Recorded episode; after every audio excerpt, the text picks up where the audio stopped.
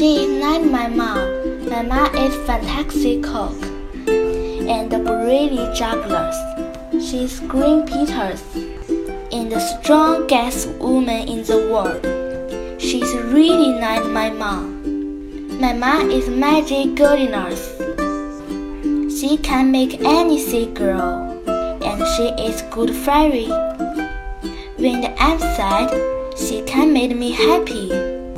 She can sing like an angel and roar like a lion. She's really, really like my mom.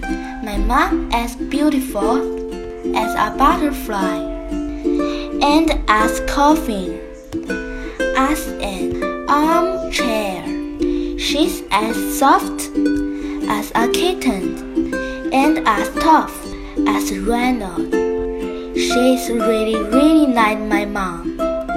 My mom could be a dancer or an astronaut.